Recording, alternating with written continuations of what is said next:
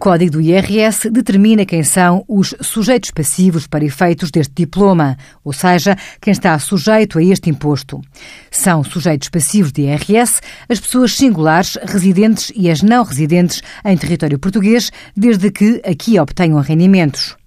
Ao contrário do que muitas vezes se pensa, não é a nacionalidade que determina a sujeição a imposto, mas sim a residência fiscal e o facto de obter rendimentos, pelo que é fundamental mantermos o nosso cadastro fiscal atualizado. Este código também diz quais são os rendimentos que são tributados. Podem existir pessoas que ofiram rendimentos que não se enquadram no código do IRS e, logo, não podem ser sujeitos passivos deste imposto. Um exemplo muito comum é o subsídio de desemprego.